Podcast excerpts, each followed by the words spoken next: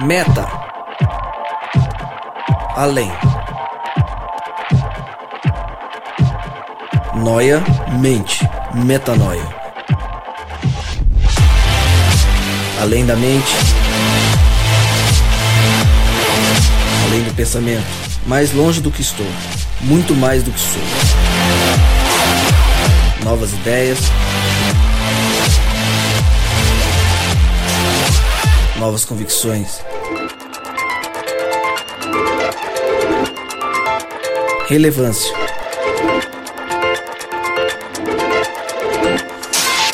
Plenitude. A busca pelo ideal.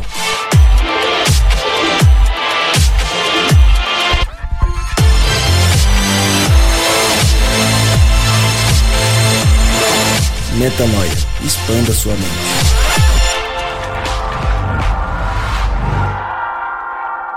Está no ar, começa agora mais um podcast Metanoia, esse, o Metanoia 25. Como sempre, você está convidado a mais uma vez expandir a sua mente. Meu nome é Lucas Vilches e como eu sempre falo e repito, e mais uma vez pela 25 vez, estamos sempre juntos nessa caminhada. Lembrando você que toda segunda, às 8 da noite, um novo episódio é lançado tanto no SoundCloud como no iTunes e em todos os aplicativos de podcast aí do seu celular ou se você navega pelo desktop, enfim.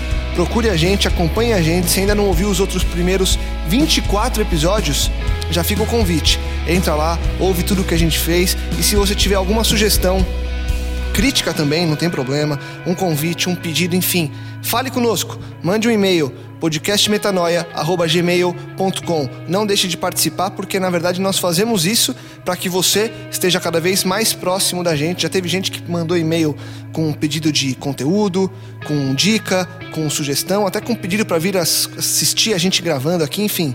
Faça parte da família Metanoia você também. O tema de hoje é reino e trabalho reino e trabalho. A gente ia falar sobre liderança essa semana, mas a gente resolveu preparar um tema é, mais especial para falar sobre liderança e voltamos com liderança daqui a algumas semanas. Hoje a gente vai falar sobre reino e trabalho, mesa já colocada, convidados prontos, olhando os últimos textos que vão falar. Começo com ele, como sempre, o primeiro que eu apresento, meu parceiro que está à minha frente, tá, Rodrigo? Você está à minha frente, não ao meu lado. Rodrigo Maciel, seja muitíssimo bem-vindo.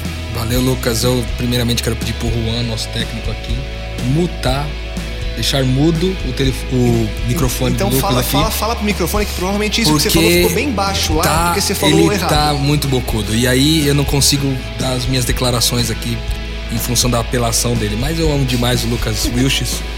E mais uma vez é muita alegria estar junto com vocês aqui e na companhia de você que ouve a gente, de qualquer um dos meios de comunicação aí, das ferramentas pelas quais você acessa o nosso conteúdo.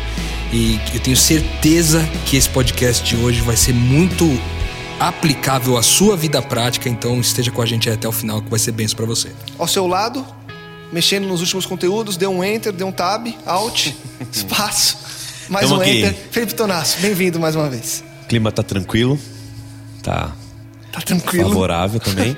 e a gente tá feliz de estar aqui mais uma vez e é muito bom poder voltar. Vocês não queriam que eu falasse isso, né? Ele, ele tá só, ele só faz essa piada, você sabe, né? Rodrigo? vez Só ele faz a depende, mesma depende piada. do cenário, né? Aí ele faz essa piada. Mas Ele enfim, é bom voltar agora. O Brasil começa a trabalhar depois do carnaval e o reino de Deus não para e a gente é, poder falar de um assunto desse que, na minha opinião, é uma das crises dessa geração que a gente está vivendo, é, vai ser muito legal.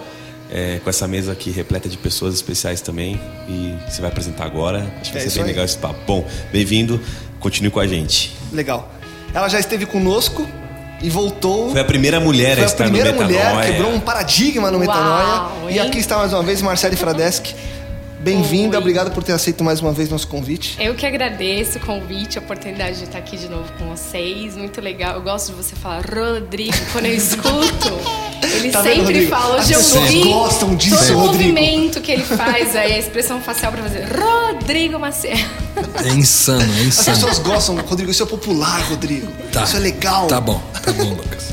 Bem-vinda, Marcele. Obrigada. E você trouxe agora uma colega Sim, trouxe que uma veio a primeira minha. vez e que agora vai ter que voltar mais vezes. Júlia Aldi, bem-vinda também. Com certeza vai trazer muito conteúdo pra gente aqui. Detalhe que a Júlia é radialista. Ixi, então. Então vai manda, Júlia, manda aquela, manda aquela voz assim, Não, o moderna. falou, né? Antes de. eu Vou, vou revelar as coisas, vou começar a revelar tudo aqui. Vai ser um livro aberto esse um Metanoia. livro- Ele chegou e falou assim: é, ela é radialista, vamos tirar o Lucas, então, porque a voz feminina é muito mais legal, não sei o quê. Pá, pá, pá, pá, pá.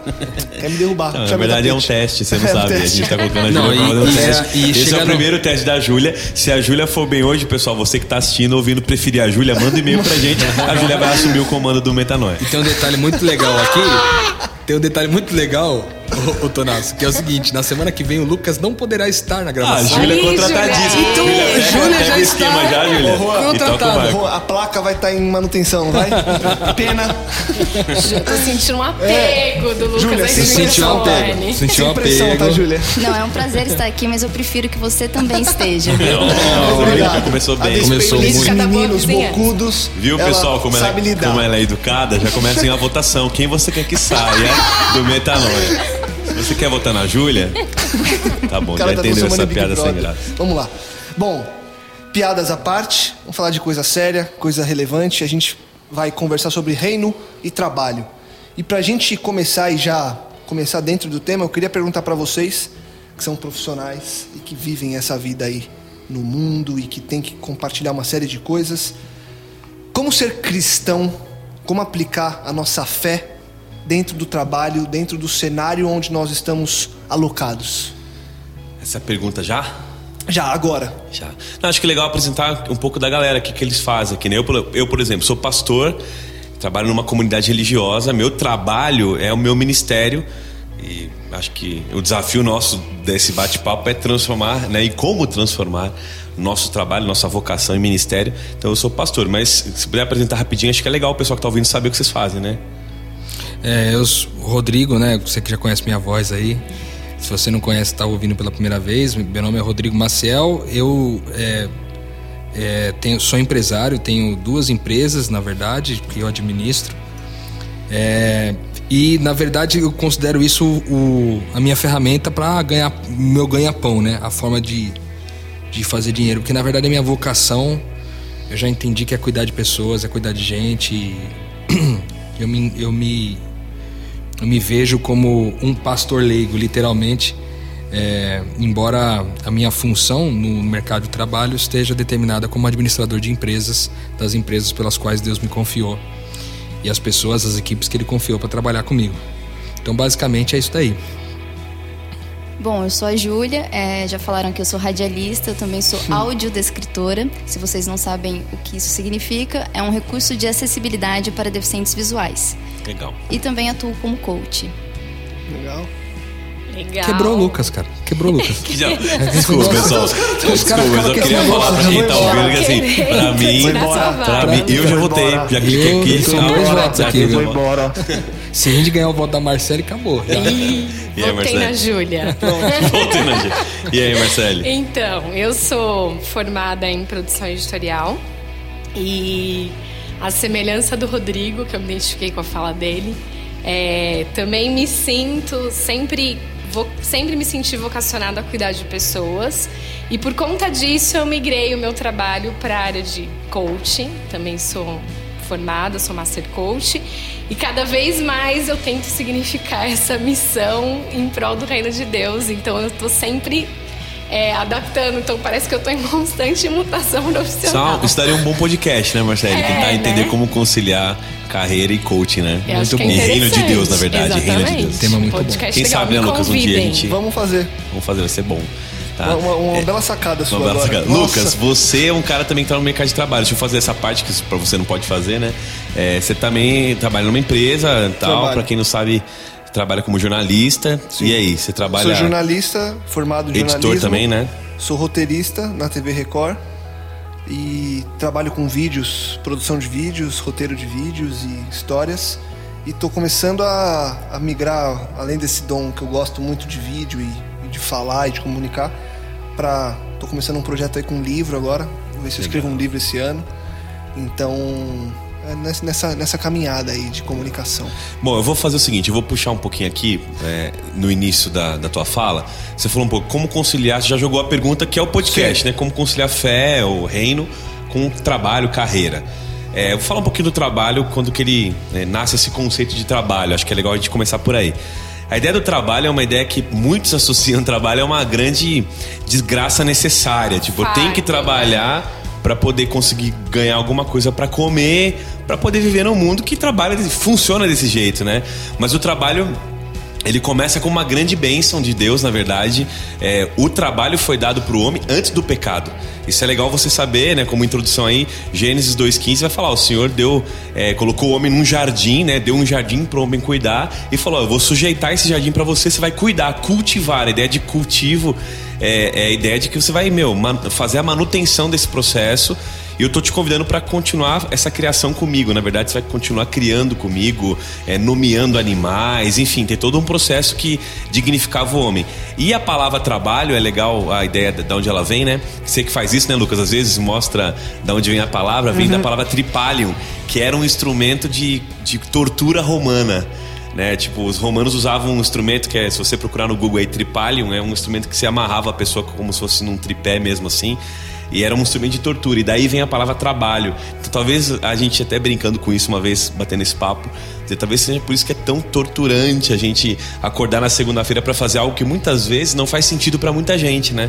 É, uma vez eu vi uma definição que diferenciava é, ocupação de trabalho, de emprego, vamos chamar assim, tá? Ocupação de emprego, de carreira e de vocação. Então a definição é mais ou menos assim: ocupação é o que eu faço, é, mas eu não gosto de fazer, mas eu faço para ganhar dinheiro. Então essa é a minha ocupação. É, meu emprego é aquilo que eu faço, que eu tenho habilidades, então eu, entre aspas, estou colocando aqui, né? Alugo minhas habilidades por oito horas por dia para uma empresa então ela me paga. Eu até gosto daquilo, tenho habilidade para aquilo, né? Não é minha ocupação, eu não vendo é, um produto que eu não gosto só para poder sobreviver. Não, eu, eu, eu, eu alugo minhas competências e faço aquilo. Carreira é quando eu consigo juntar o que eu gosto de fazer com aquilo que eu estou fazendo. Eu sou recompensado e gosto de fazer aquilo. Por exemplo, eu vou para a praia nas férias, levo um livro de, de teologia e tô lendo, alguém fala, cara, mas você até aqui na praia lendo teologia. Não, é que, cara, não é meu trabalho, eu gosto de ler isso aqui, eu consigo ter um, uma carreira. E já a vocação, né, a pessoa que definiu, ela disse assim: vocação já é um, um conceito muito mais profundo e usou uma frase que eu vou deixar aqui. Diz assim: a vocação é quando é, eu me entendo expressando Deus no mundo, é a maneira pela qual eu expresso Deus ao mundo. A vocação tem a ver com quando as minhas potencialidades e as minhas habilidades, elas cruzam com a necessidade do mundo, alguma necessidade que ganha meu coração, ali está a minha vocação. Eu acho que a gente pode aqui gastar tempo falando de emprego, de ocupação ou de carreira, ou também falar da vocação, que a gente vai acabar chegando lá. Então é legal conceituar isso, acho bacana saber que Deus deu essa bênção e depois da queda, o trabalho foi considerado uma imperfeição, foi considerado algo servil, é, reservado para escravo, uhum. né, para escravo. Hoje, na nossa geração, o trabalho é considerado autorrealização. Né? Ele saiu dessa ideia de serviçal, o, o, dono não é mais aquele que só que. Não, eu quanto mais eu trabalho, mais eu sou reconhecido. Então, hoje não é mais é, a minha identidade que se revela através do trabalho, é o meu trabalho que diz quem eu sou. Quanto mais eu produzo, mais eu sou alguém. Quanto mais eu, eu, eu mostro meu potencial de, de bater meta e alvo, mais eu sou. Né? E eu vou me definindo pelo trabalho. Então acho que aí começa uma crise entre realização de fé em Deus e reino e quem eu sou, a minha identidade. Essa, essa coisa que você falou tá tão é, enraigada na nossa cultura que hoje as pessoas se apresentam e elas é, são apresentadas pelo que elas executam profissionalmente. É, quem então, você é se tornou o que você é, faz, exatamente. né? Exatamente. Então, ah, esse aqui, essa aqui é a Júlia, ela é radialista. Esse aqui é o Tonasso, ele é pastor, né? Então, a, a sua profissão se tornou quem você é. E aí uhum. gera uma crise. Exatamente. É, uma vez a gente discutiu isso ouvindo, talvez um podcast também, né, Rodrigo? Quando a gente, é, ouvindo um pastor falar o seguinte, que uma das grandes crises hoje não é uma crise de carreira nem de competência que a gente está vivendo. É uma crise literal que a gente fala o tempo todo aqui, é de identidade. Porque é, a gente não vai ser definido por aquilo que a gente faz, né? A gente é algo primeiro em Deus, no caso da, do reino, e pela fé sabemos que somos, e vamos tentar traduzir quem somos através daquilo que a gente faz. Uhum. Então, o ponto, como o Lucas perguntou, existem várias possibilidades de conciliar isso. Né? Então eu queria ouvir um pouco de vocês, assim, como que vocês entendem, como que vocês conciliam também um pouco disso de fé e trabalho. Eu dei essa introdução geral em relação ao trabalho, que é bacana saber que é uma bênção e Deus acho que tem um propósito claro com o trabalho, né? Bem, bem específico, né? E aí? Então, eu, eu pensando um pouco aqui enquanto você ia falando, até fazendo algumas pesquisas, é, eu penso o seguinte, que além dessa crise de identidade, né, do, da gente às vezes querer fazer do trabalho aquilo e determinar nossa identidade a partir daquilo, a gente já estudou aqui a respeito da nossa identidade. Então a gente vai tentar a partir do pressuposto que a nossa identidade já está resolvida. Pelo menos eu, na minha declaração, é, nas coisas que eu falar aqui, eu já vou partir do pressuposto Alguém que é cristão, a identidade está resolvida, porque senão a gente fica é, né? muito res- repetitivo, né? a gente já falou verdade. disso no podcast de identidade, pode ser que eu volte, então se você que está ouvindo, a- me, me ouvindo aí, se eu for repetitivo aqui, por favor, me perdoe. Mas eu vou tentar é, partir do pressuposto de que a gente já está resolvido do ponto de vista da identidade. Então, eu acho que a primeira coisa que é, a gente poderia pensar é a, a respeito do que não ser no trabalho, do que não fazer. Né? Porque é, a gente pode classificar várias coisas aqui que a gente deve fazer e vai variar muito de trabalho para trabalho, de posição para posição, de função para função. Mas uma coisa é fato, aquilo que a gente não deve fazer, né? Então quando a gente vai a um ambiente de trabalho, porque se a gente está querendo harmonizar o reino de Deus com o trabalho, então há coisas que de fato não se conversam. Por exemplo, um cara ganancioso e egoísta, que só pensa nele mesmo, não vai conseguir, conseguir significar nada dentro do trabalho de reino de Deus, já pela sua característica de ser ganancioso e egoísta. Percebe? Então tem uma série de coisas que o próprio mercado não valoriza muito. Por exemplo, nenhuma empresa quer é, um, um funcionário que seja ganancioso e egoísta. Nenhuma empresa quer. Algumas até prezam a pessoa querer querer mais, querer galgar novas posições, que é aquela dá o diferença, nome disso de né? ambição, né? Eu quero alguém de ambicioso. ganância né? para É. ambição.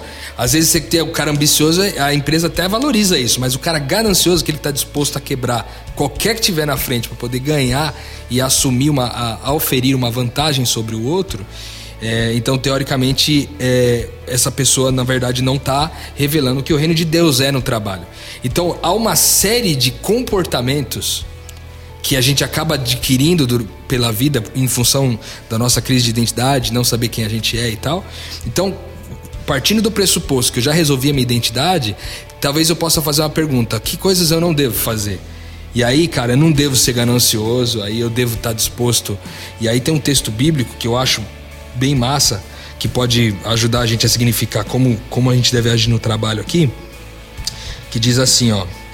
É, Está em Filipenses 2, de 3 em diante, diz assim: ó, Nada façam vocês por ambição egoísta ou por vaidade, mas humildemente considerem-se os, considerem os outros superiores a vocês mesmos. Então, já começa num, num ponto aqui. Se a gente for fazer o ponto e contraponto, né? Não ser ambicioso nem egoísta, não fazer coisas por vaidade, querendo oferir cargos e fama e etc. Mas humildemente co- considerar as outras pessoas superiores a si mesmo. E aí ele continua o texto dizendo: cada um cuide não somente dos seus interesses, mas também dos interesses do outro. Então, você que tem, ah, trabalha no ambiente onde, sei lá, ou é colegas de trabalho, ou são fornecedores, clientes, aqui tem um exemplo claro para mim, para você que é empresário como eu, é, aqui tem um exemplo claro aqui. Por exemplo, assim, considere os seus interesses, não considere apenas seus interesses, mas os interesses do outro também. Quando a gente vai fazer negócio muitas vezes, a gente está de predisposto, inclusive, a colocar uma margem de lucro muito acima do que para obter a vantagem, porque muitas vezes o, de- o lado de lá está desprevenido e a gente quer cobrar a mais de um serviço e o lucro quase que desonesto em função é, do, do produto que você oferece. Então aqui ele fala de você é, não só considerar os seus interesses, mas os dos outros. E aí ele continua dizendo assim: ó, seja a atitude de vocês a mesma de Cristo Jesus, que, embora sendo Deus, não considerou que ser igual a Deus era algo que devia pegar-se, mas ele esvaziou-se de si mesmo, vindo a tomar é, forma de servo, tornando-se semelhante aos homens. E sendo encontrado em forma humana, humilhou-se a si mesmo e foi obediente até a morte, morte de cruz. Por isso Deus o exaltou mais alta posição e lhe deu o nome que está acima de todo nome, para que o nome de Jesus, ao nome de Jesus se dobre todo o joelho nos céus, na terra e debaixo da terra, e toda língua confesse que Jesus Cristo é o Senhor para a glória de Deus o Pai. Então, eu acho que esse texto ele traz ponto e contraponto daquilo que não tem nada a ver com o reino de Deus no trabalho. Então, cara, eu não posso agir por ambição, eu não posso ser egoísta, eu não posso agir por vaidade. Eu tenho que ser humilde para considerar os outros superiores a mim mesmo. Eu tenho que cuidar para não, não, ficar de olho só nos meus interesses, mas cuidar dos interesses do outro. Então, esse, essas coisas é, talvez, talvez seja um bom caminho para que o reino de Deus seja é, inserido no trabalho, na minha opinião. É, em resumo, o que você está falando é: se você está representando um reino, você tá, tem que estar tá de acordo com os valores desse reino, tem que agir de acordo com os valores desse reino, e não o contrário. Né? E até você apresentou uma vertente, por exemplo, do, do seu agir, né, do que você é, de como você faz, é, e também tem relações. É, tem momentos em que o trabalho te leva a agir contrário àquilo que você é. Identidade de filho de Deus. Eu vou dar um exemplo básico aqui da minha mãe. A minha mãe era contadora e ela trabalhava numa empresa que ela tinha que maquiar os balancetes. E era o trabalho, era a função dela executar isso ali dentro da empresa, porque a empresa colocava essa função para ela. E aquilo incomodava, porque estava contra é, os valores né, do reino que ela representava. Até que chegou um momento que ficou insustentável e ela realmente optou, apesar de, de do trabalho estar tá provendo sustento, por é, firmar os valores do reino que ela estava e falou: não, infelizmente eu vou ter que me desligar. E às vezes acontece um conflito desse. Né, é, em relação ao trabalho. Então eu penso que é, esses valores eles são fundamentais para a nossa conduta dentro do trabalho e até para é, balizar a, o nosso tipo de trabalho, a, a, o que a gente executa ali. Perfeito. E, e, o, e o, o, que eu percebo nisso que você falou, tem outro amigo meu que também abriu mão de um trabalho muito pelo que ele tinha que fazer na hora de fazer as negociações, tinha que inventar mentiras e tudo mais, e ele suportou aquilo por muito tempo. Então, é, talvez a pessoa que esteja ouvindo a gente diga que, poxa, mas eu acho que é normal, porque faz, sei lá, vai ter gente que vai falar faz parte do jogo, poxa. É, o mercado é assim. É, tem gente que me rouba de um lado, eu tô aqui ajustando do outro, só para ajustar a balança do comercial. Aquela, aquela assim, que... o governo me rouba tanto imposto, Exato, então eu faço não, minha parte aqui, eu dou um assim, jeito, né? Pra tentar sobreviver. Assim. Ou na pior das hipóteses, é tipo assim, o chefe mandou eu fazer. Exato. E eu vou fazer. E, e, aí o que eu penso, o grande ponto que eu penso é que assim, é, o problema tá no que o Rodrigo falou antes, né? Se a pessoa não conseguiu pensar nisso como um grande problema, é porque ela ainda não está alinhada com a identidade de filho de Deus. Porque uma pessoa que tem esses valores que a Marcele trouxe, automaticamente, cedo ou tarde, ela vai ter que observar isso e falar, cara, é, tá errado. Por mais que isso me dê dinheiro, me dê fama, me dê sucesso, isso está totalmente é, contra o que eu gostaria de viver na sou, prática né? de Deus, exatamente. é louco que esse papo é, religião, trabalho, assim, vamos colocar assim. É, eu acho que só tem duas religiões no mundo tem a religião do eu e a religião centrada em Deus. Tudo vai, tudo que você pode reunir e resumir vai cair assim. É o quanto eu me centralizo nos meus sonhos, no meu desejo, naquilo que eu sei que é correto, nos, a, a, a, partir dos meus valores e naquilo que Deus pede para eu fazer, né? Do que Ele é, é, tem de plano, de propósito para meu trabalho. É, o, o Marx, Karl Marx, quando ele fala de capitalismo, ele vai falar que o, que o capitalismo tem um espírito religioso. Isso é bem interessante de pensar nisso, né? Ele trata, assim como Jesus tratou o dinheiro como divindade na Bíblia, dando o nome a ele de Mamon, né? riqueza se tornou Mamon. Então ele atribuiu ao dinheiro status de divindade, personificou o dinheiro. Ou seja, ele tem uma relação com a gente, é diferente, não é só uma coisa. Ele tem um poder espiritual. Jesus falou isso, não foi qualquer pensador. E aí ele sabia o que estava falando. Então Marx fala que o capitalismo tem um espírito religioso e o capitalismo foi chamado por Marx de religião da vida cotidiana. Era a religião da vida cotidiana. Era mais ou menos assim, ó, o protestante, na época ele estava fazendo uma análise da sociedade, ó, o protestante vai para a igreja no domingo. Ele serve a Deus lá. Só que a religião diária dele é outra. Sim, o tempo, né? Só você. A religião aí diária a- dele é outra. Então, assim, a sua religião, você vai à missa, você vai ao culto no sábado, ao domingo, ou no domingo. Mas a tua religião diária é outra. Oito e aí, é uma das frases que eu até marquei na época, foi uma aula que eu tive sobre literalmente teologia e capitalismo. E aí, uma das frases que ele fala é a seguinte: ele fala assim, é, o mercado é um Moloque, ou seja, um deus que exigia sacrifício na época bíblica. O Moloque era um deus. Ele é um Moloque que exige o mundo inteiro como sacrifício devido. Então, assim, o, o mercado, o capitalismo vai te cobrar o mundo inteiro como sacrifício. Tua vida vai ser sacrificada no altar de Moloque. É, isso é uma fala do pensador que articulou esse processo e Jesus já tinha falado isso. Ele falou assim: não dá para servir dois senhores. Entendeu? Ele falava isso, porque você vai sacrificar a sua vida para um deles, né? Isso é tão pesado, tão pesado que você que tá ouvindo a gente fala assim, tá, cara, vocês estão falando de um conto de fadas, entendeu? Porque o mercado é cruel. Para ser empresário e sobreviver hoje, não dá para ser 100% honesto. Tem muita gente que pensa assim. Para trabalhar numa empresa e não ter eh, participação no que a empresa faz, seja na cosmovisão da empresa, ao promover o lucro indevido, ou, ou ser um lucro extremamente egoísta, que não pensa na comunidade ou no reino e nada. Cara, como é que você lida com isso? Você fez uma faculdade, você se graduou, você fez MBA, você, se você fez coaching, cara, para bater suas metas, você saiu lá, traçou seus planos. Como é que você lida com isso, entendeu? Aí um jeito de olhar para isso, tem várias formas, né? Um jeito de olhar assim, Deus tem um propósito pro trabalho. Ele te colocou no mundo para um propósito. É, eu ouvi uma definição bem simples que fala assim: trabalho é a maneira que Deus usa para você organizar o, o caos do mundo. É a maneira que você pode ajudar Deus a organizar o caos do mundo. Então, um cara que faz tecnologia, de certa forma, e essa tecnologia é usada para qualquer coisa que seja boa, né? Pode ser qualquer coisa que seja que traga benefício pra gente. Cara, esse cara ajudou a organizar um pouco do caos do mundo. O cara que cria um aparelho que mede uma situação que pode me ajudar a diagnosticar algo. Cara, esse cara ajudou a organizar o caos do mundo. O cara que ajuda a organizar a velocidade de dados, é, o trânsito, alguma, o Waze, o cara que fez o Waze, cara, ele ajudou a organizar o caos do mundo. Certo, Demais. ele me fez chegar mais rápido nas minhas visitas pastorais, entendeu? Tô querendo dizer assim, que esse cara não sabe, mas ele é um agente do reino quando ele faz aquilo para ajudar as pessoas a organizar o caos do mundo, né? O- porque a gente tem que entender o trabalho na perspectiva do reino de Deus. O reino de Deus foi estabelecido por Jesus e houve uma queda.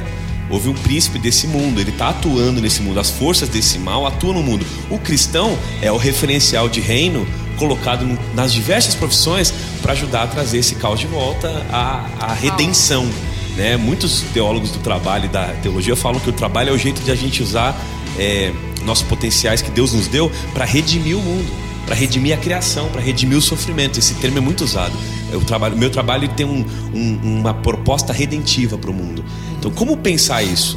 Você que está na sua carreira, você que está ouvindo a gente no carro agora, no podcast, sentado em algum lugar, cara, o que, que você faz para primeiro ajudar a organizar o caos do mundo e para ajudar a redimir as pessoas, a criação de Deus com as suas vocações. Porque uma coisa é certa, o Rodrigo já introduziu, se você pensa só no teu carreira, no teu benefício, naquilo que você vai construir como teu reino, a Bíblia vai dizer claro para você, cara, não junta tesouros no, na terra. Jesus é claro a falar. No mesmo capítulo que ele fala que não dá para servir o dinheiro, Fala, você tem que juntar tesouro no céu. Os pagãos fazem essas coisas. Os pagãos se preocupam com isso. Você é um agente do reino de Deus. Você se preocupa com outra coisa. O seu trabalho é para outra coisa. Por isso, Lucas, eu acho que tem uma crise, cara. É, insta- instaurada, assim. Cara, todo cristão que leva Jesus a sério e o chamado do evangelho a sério, se você tá ouvindo a gente leva a sério o que Jesus falou, cara, você não pode estar focado na sua carreira, pra tua glória e pro teu reino. É muito, é muito é é anti-reino. Até, até porque É muito você acabou de falar, né? essa proposta do sucesso sem pensar na glória de Deus, entendeu? O cara, você citou o cara que fez o aplicativo aí, né? É, o- Mas você pensa, alguém financiou o aplicativo do cara. Sim. E quem financiou foi o capitalismo, de uma forma direta ou indireta. Claro, a gente- Então é uma, é, uma, é uma crise que ela tá instaurada. Você não muda o sistema. E não dá pra você mudar É. o sistema porque ele tá ali, mas enfim, você pode. é, e aí que eu acho que é onde entra a mentalidade, sabe, de, de, de filho de Deus e de reino de Deus, quando você entende que você é um representante da família de Deus e você está no mundo para que o milagre que Deus quer trazer na vida das pessoas seja entregue para aquelas pessoas através de você. é, então a coisa muda um pouco. Eu- o que, que eu acho que é um grande desafio é o- a grande barreira que impede a gente de agir dessa forma no trabalho. Mesmo a gente que já entendeu que é filho de Deus, mesmo a gente que já entendeu qual é o propósito da nossa vida, por que, que a gente está aqui, por que, que- qual, qual que é o maior impacto? É a ansiedade, na minha opinião. Por quê? Porque por que, que você tem dificuldade de não pensar em si mesmo no trabalho? É o medo que vai faltar, meu. É o medo que vai faltar. Exatamente. Vai Imagina faltar. A não fizer, situação. ó. É a seguinte situação no trabalho. Não é rara, porque você deve, deve ter passado por uma situação semelhante no teu trabalho. Se não passou, alguém que você conhece talvez tenha passado. Imagina a situação que o seu chefe chega pra você. Seu chefe, Lucas, chega pra você e diz assim, ó. Lucas, eu tenho uma promoção aqui pra pro- promover pra chefe do departamento é, da sua área. E eu tenho você como um candidato e o fulano de tal como um outro candidato. Você vai decidir, você, Lucas, vai decidir quem que vai assumir essa vaga. Qual a sua decisão? Depende de muita coisa. Depende de muita coisa. Num primeiro momento, né? Todo mundo quer uma Todo mundo promoção. quer a promoção porque você quer resolver mais, mesmo até com bons motivos, né? Uhum. É, boas motivações. Você fala, não, porque se eu ganhar mais, eu vou poder contribuir mais para o reino de Deus, fazer justiça da vida de mais gente, etc. Mas será que a gente seria capaz de dizer se a opção é minha, pode dar promoção para ele, porque eu tô bem resolvido em Deus, mano? É, Sabe é que muito ele trampo. me sustenta, né? Ele que me Que é sustenta. ele que me Não, sustenta. e o, que, o que eu tenho, o que eu tenho é, já é suficiente, entendeu? Pra eu cumprir Sim, o propósito dele. Isso é muito Exato. surreal. É. E aí, isso é assumir, quando a Bíblia vem e traz aquele, aquela, aquele conselho né, bíblico da parábola que, que Jesus fala que se você fosse sentar a uma mesa, pegue o lugar de menos destaque, né? Para que você não passe uma vergonha no momento de estar sentado no lugar que não é seu, e ao mesmo tempo estando no lugar de nenhum destaque, na hora que você for chamado para um local de destaque, haver honra no processo, então talvez na primeira oportunidade você deu a promoção pro cara que tá do teu lado. Mas numa segunda possibilidade, talvez Deus tenha o que Deus teve pra, tem para você era maior do que aquilo, né? Então eu acho que a- o primeiro ponto é a ansiedade. Por que, que a gente não consegue fazer? Porque há uma necessidade de eu crescer rápido, conquistar rápido, comprar carro rápido, comprar casa rápido. Eu tenho que fazer tudo rápido, tudo rápido. E aí eu vendo os meus valores para que eu tenha rapidamente os resultados que eu planejei, entendeu? Então eu acho que o primeiro impacto é a questão da ansiedade, sem sombra de dúvidas.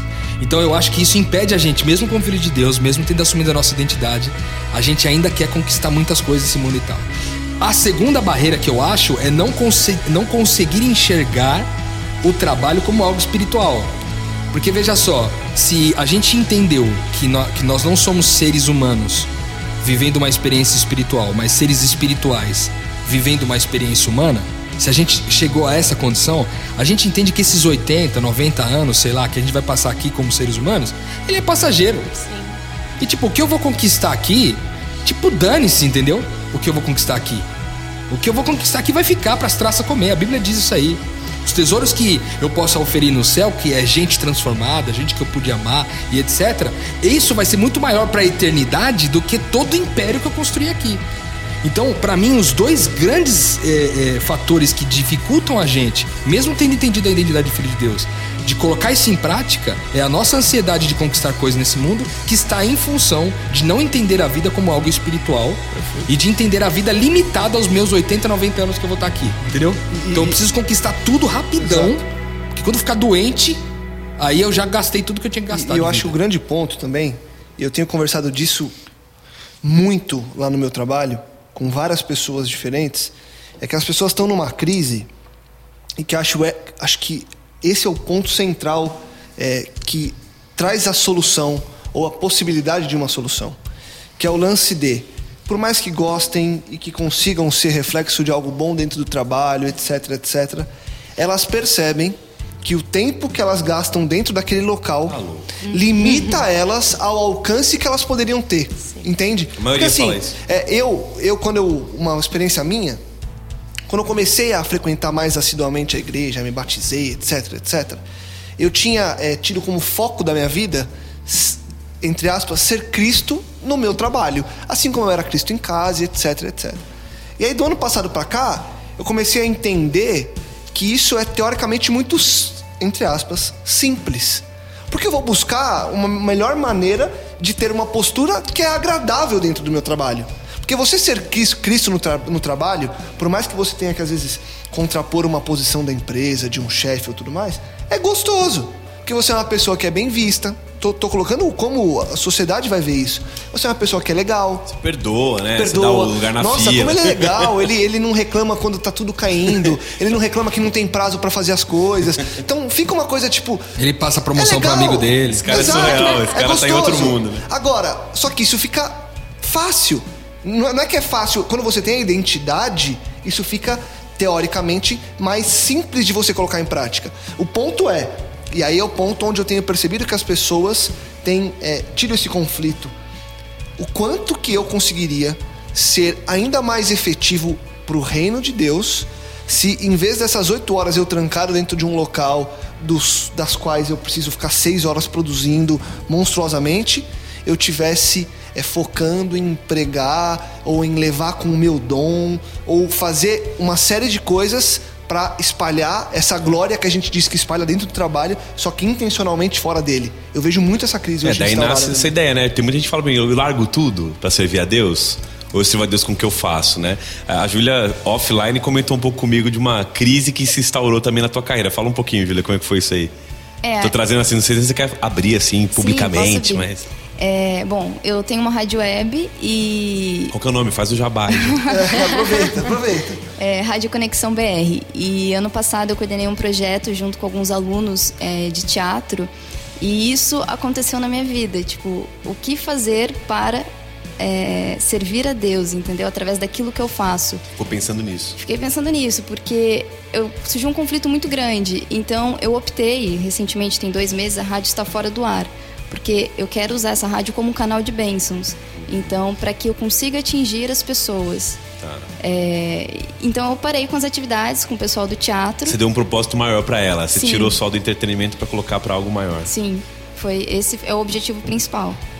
E pensando um pouco no que você falou de sobre ganância, é, a minha profissão, antes de ser o, meu ganha-pão, ela tem que ser uma maneira de honrar a Deus. Então eu pensei nisso. É, preciso honrar a Deus através da minha profissão. E foi por isso que eu parei o projeto lá com os alunos. E em Colossenses, eu estava olhando aqui, Colossenses 3, 23, fala assim: E tudo quanto fizerdes, fazei-o de coração, como ao Senhor e não aos homens. Então eu pensei assim: eu preciso parar de servir aos homens e servir a Deus. Muito legal. É louco isso, tá falando. Vou, vou mandar mais um texto que eu tinha separado, né? João 6,27 fala assim: Jesus falando. Não trabalhem pela comida que se estraga, mas pela comida que permanece para a vida eterna, a qual o Filho do Homem lhes dará.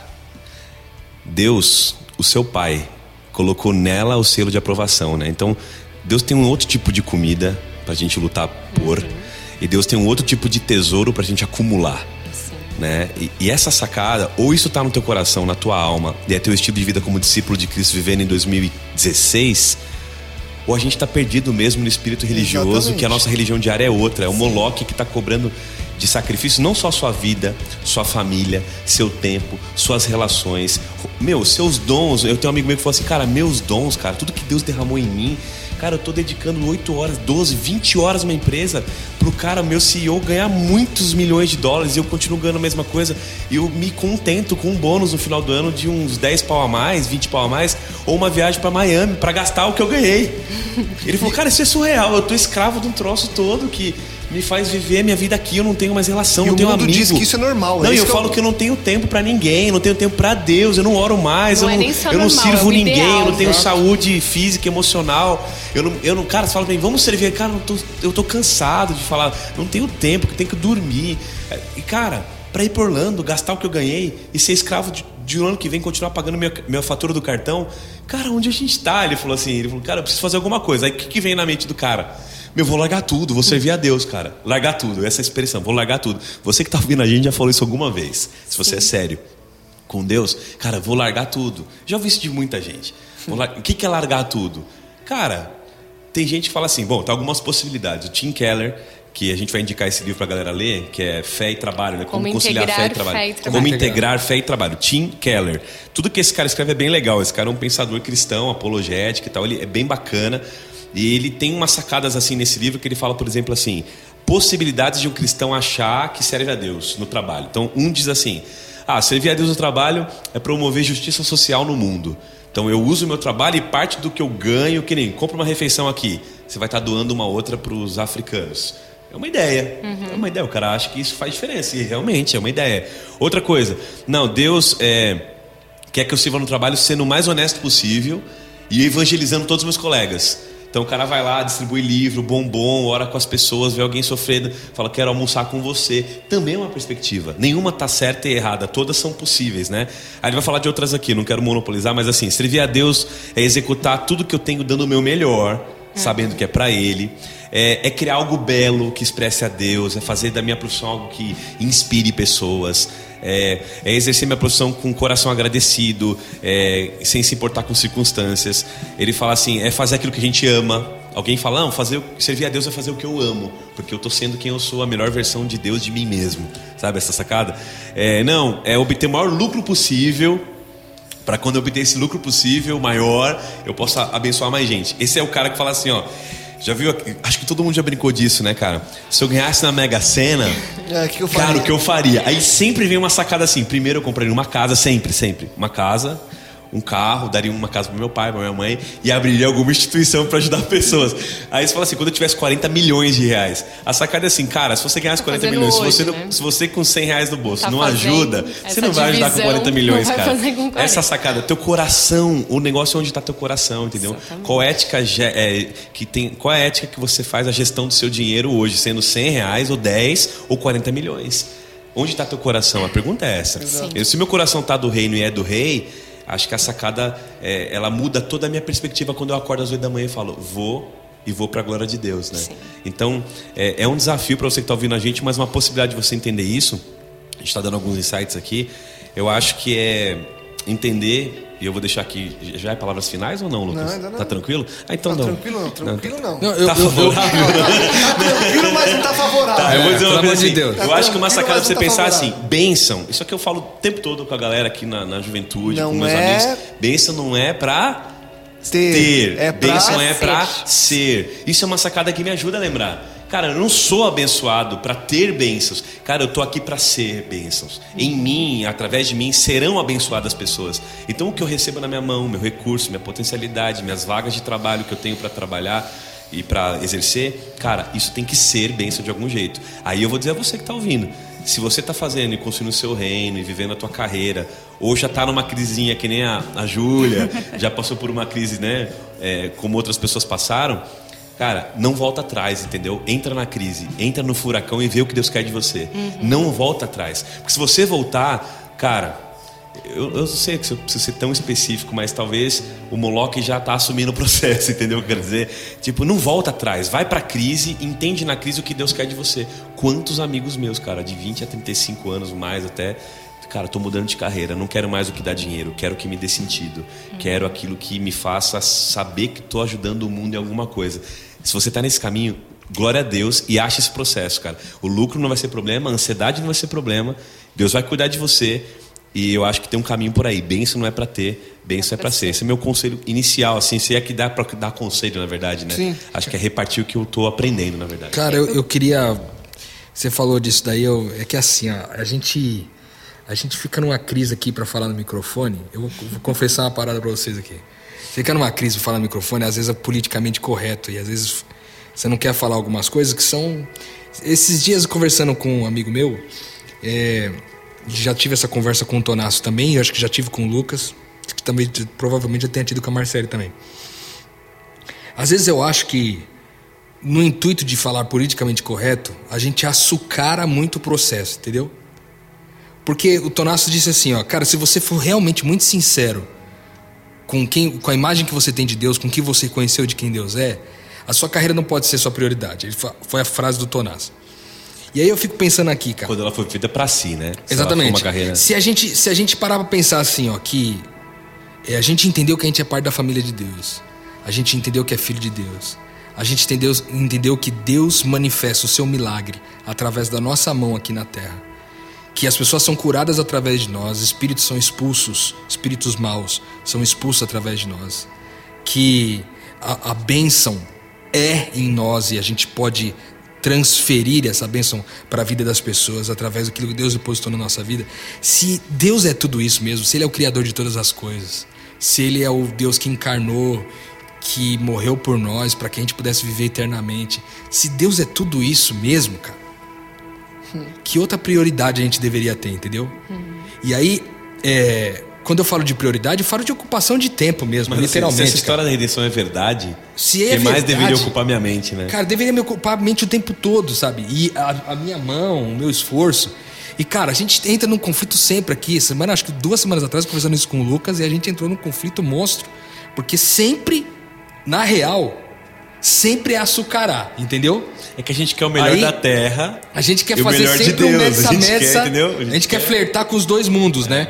E, e tem duas coisas que tá a- alinhado a isso que eu tô falando que que para mim pega muito, que a a gente já citou aquela, acho que se eu não me engano foi lá na, na- no Cristão na internet, alguma coisa assim, que a gente falou algo desse tipo, mas eu fico me perguntando, baseado naquela parábola do servo bom e fiel, quando Jesus voltar, cara, eu quero ser encontrado fazendo o quê? Porque eu sei que não tem a ver com salvação, não é, não é o lance da salvação, mas é o lance de tipo assim, cara, Qual vai ser sua quando prioridade? ele Esse o voltar, choque, é. vai se materializar tudo aquilo que a gente conhece espiritualmente, vai se materializar fisicamente, porque todo olho vai poder ver, entendeu? Então, mas Jesus vai estar voltando e eu vou estar fazendo o que naquele momento? Tipo, eu vou estar ah, lutando pra bater minha meta e ganhar o bônus e ir pra Orlando torrar tudo. E eu vou estar talvez em Orlando torrando tudo. Ou eu vou estar Vivendo como alguém salvo. vivendo como alguém salvo. Salvo não somente da morte eterna, salvo não somente do medo de morrer, mas salvo dessa mente perversa que a humanidade desenvolveu. E aí, por último, eu penso assim, ó. Aí você vê a gente falando isso e talvez vocês questionem agora. Tipo, cara, vou largar tudo, igual o Tonás falou. Talvez você já tenha pensado isso em algum momento. Cara, vou largar tudo e vou entrar de cabeça nesse negócio de reino de Deus e tal. Cara, não faça isso. Não faça isso. Se a motivação do teu coração for resolver um problema de frustração que você tem no trabalho. Em nome de Jesus, não faça isso. Porque daí você vai estar tomando uma decisão com a motivação errada. Baseado a numa carência, né? Baseado No numa medo, carência no sua, no medo. Isso, cara, vai te trazer muitos malefícios, entendeu? Então, assim, é, eu acho que tudo tem seu tempo. Eu acho que se você buscar refletir muito sobre o reino de Deus e isso ocupar a sua mente, buscar refletir na sua identidade, é muito provável que você tome decisões a respeito disso, decisões de vida. Mas, cara, se você está prestes a tomar uma decisão, se você está próximo a tomar uma decisão, se isso já passou pela sua cabeça, não faça isso. Em nome de Jesus, para resolver uma frustração sua aí, uma carência sua, entendeu? Faça isso quando você entender definitivamente quem você é e por que, que você está aqui. Aí, se você se sentir seguro nesse sentido, eu acho que vale a pena você O tomar uma ponto decisão tem que como essa. alinhado, né? Tem que estar alinhado. Marcelo. Não, eu queria comentar rapidinho, linkando com isso que o Rodrigo falou e com uma fala, uma pergunta sua que você falou. E agora, o que, que eu faço? Eu quero largar tudo, eu quero entrar de cabeça e contar um pouco uma experiência que eu vivi dentro da minha casa. É, o meu marido, o ano passado, ele passou por esse conflito e ele é empresário e ele falou: Eu quero largar tudo e eu quero viver só missão e eu vou deixar. E toda vez que ele tomava essa decisão mesmo, encarado, e estava meio desiludido também com o trabalho, existia uma carência ali de eu não quero mais fazer isso. Ele tomava essa decisão, acontecia alguma crise ali no trabalho que precisava que ele emergisse mais no trabalho ainda do que ele estava emergindo. E aí a gente conversando bastante, eu falei para ele, talvez não seja o caso de você entender que que o teu trabalho está servindo a Deus e que você está servindo pessoas porque você é uma pessoa que traba que tem os seus valores muito claros e isso fica muito é, é, visível no seu trabalho, na forma como você apresenta os produtos do seu trabalho, na forma como você trata as pessoas, nas, nas suas interações. E ele começou a observar e começou a receber muito feedback exatamente disso. De, de como o trabalho dele estava fazendo diferença nas pessoas, a postura dele fazendo diferença para os clientes. E, e foi meio que uma. é, trouxe uma calma, uma paz para o coração dele. E eu falei para ele: talvez a decisão não tenha que ser tão radical, mas talvez administrar o tempo de uma outra maneira. Você não precisa abandonar completamente o seu trabalho, mas você talvez possa é, administrar o trabalho de uma maneira em que você tenha um pouco mais de tempo livre para se dedicar a outros, a outros trabalhos mesmo do reino de Deus que você tem no coração o desejo de executar, que sejam diretamente mesmo do reino de Deus e conseguir gerir, porque o que você faz também tem tido relevância, tem obtido contato com pessoas ali que talvez de outra forma não conhecessem o reino de Deus, não fosse apresentado para ela de outras maneiras, de outra maneira.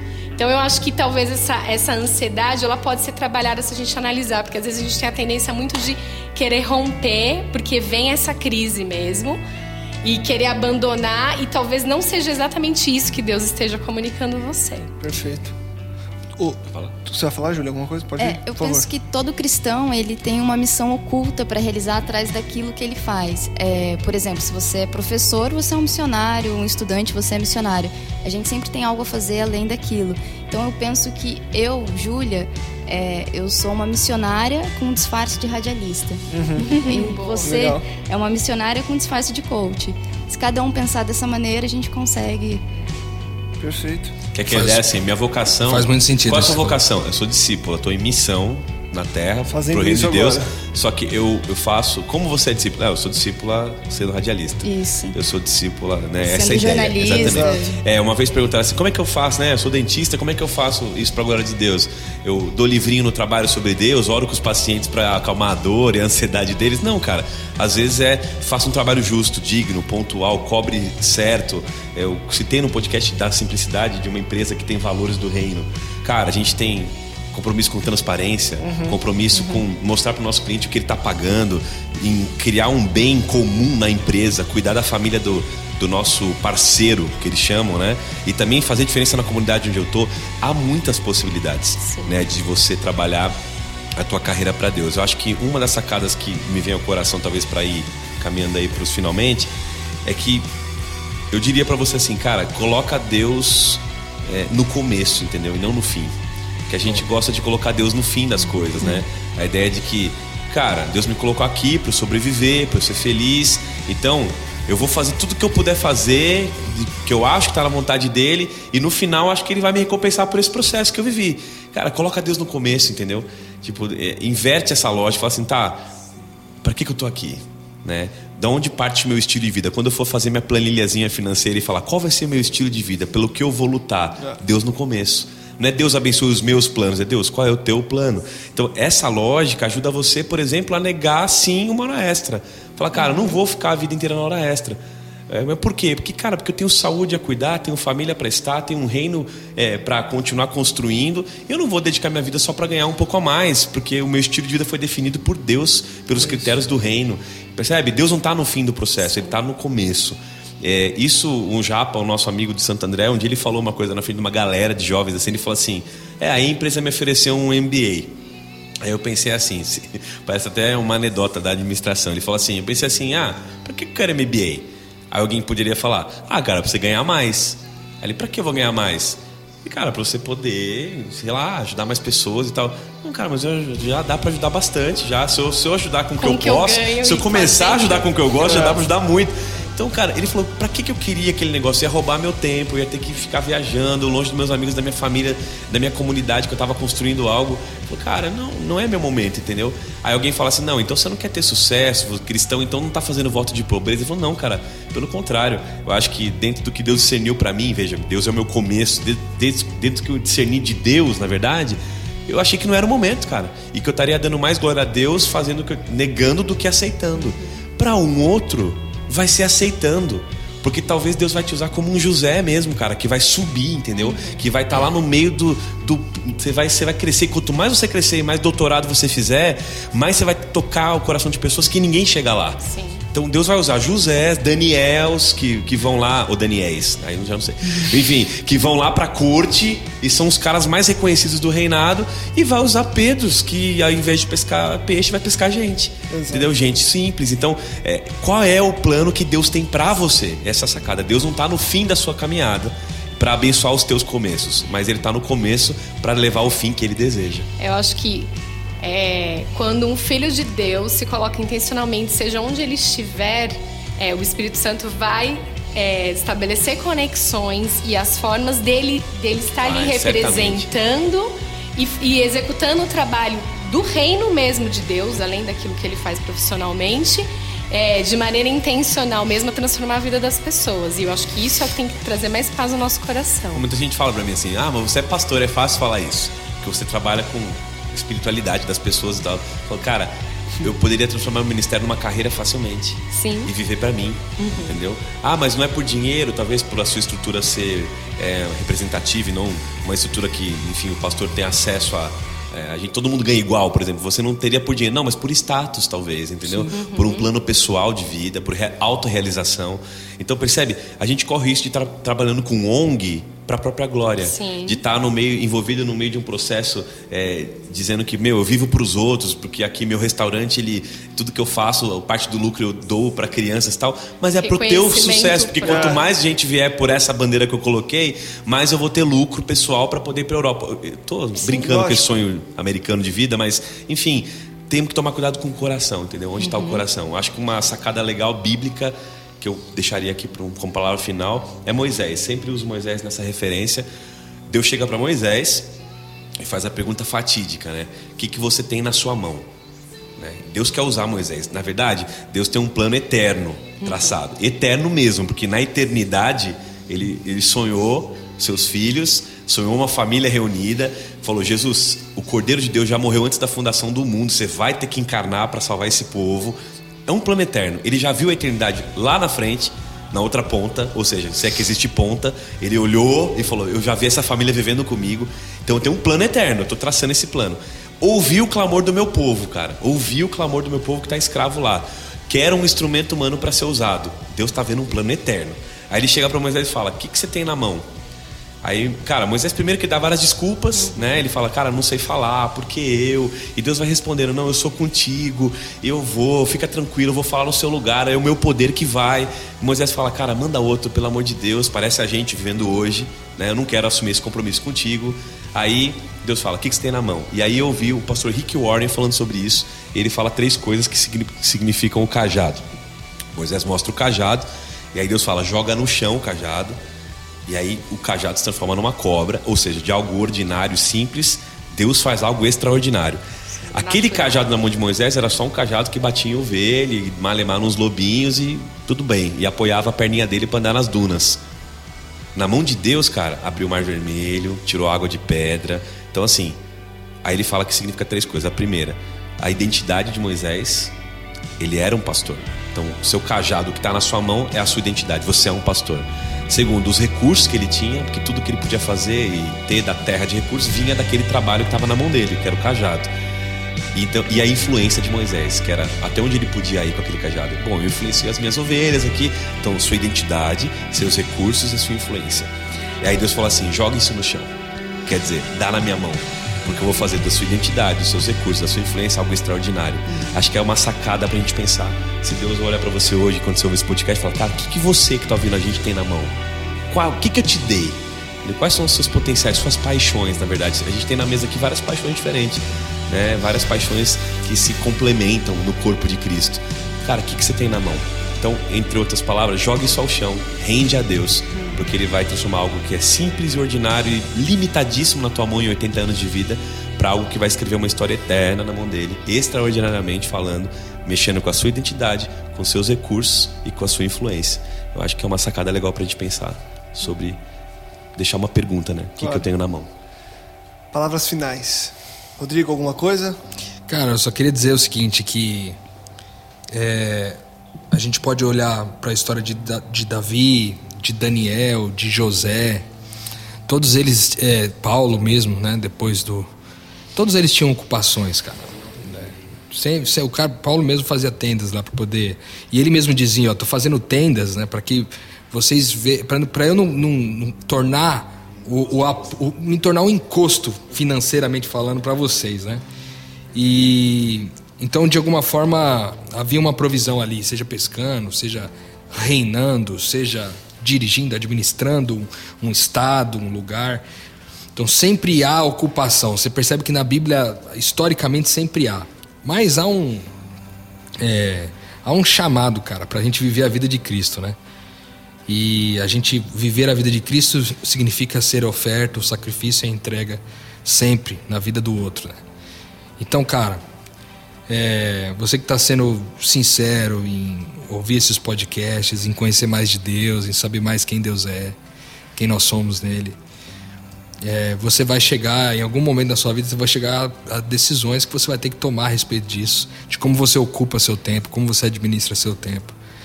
Que Jesus está voltando, cara, e a gente tem o nosso tempo de vida que é muito curto para a gente gastar com a gente mesmo, cara. Então, seja em qual posição Deus te colocou, cara, seja em qual é, vocação, seja em qual atividade Deus te colocou, é, faça isso para honra e glória de Deus, até que Deus te chame, até, ou, ou até que você responda ao chamado que Deus te fez, para você segui-lo de verdade e fazer disso a prioridade da sua vida. Legal. O fato de beneficiar pessoas, né? Se fizer isso, certamente vai estar cumprindo o que o reino de Deus é, prega para esse mundo, né? Que assim seja. Júlia.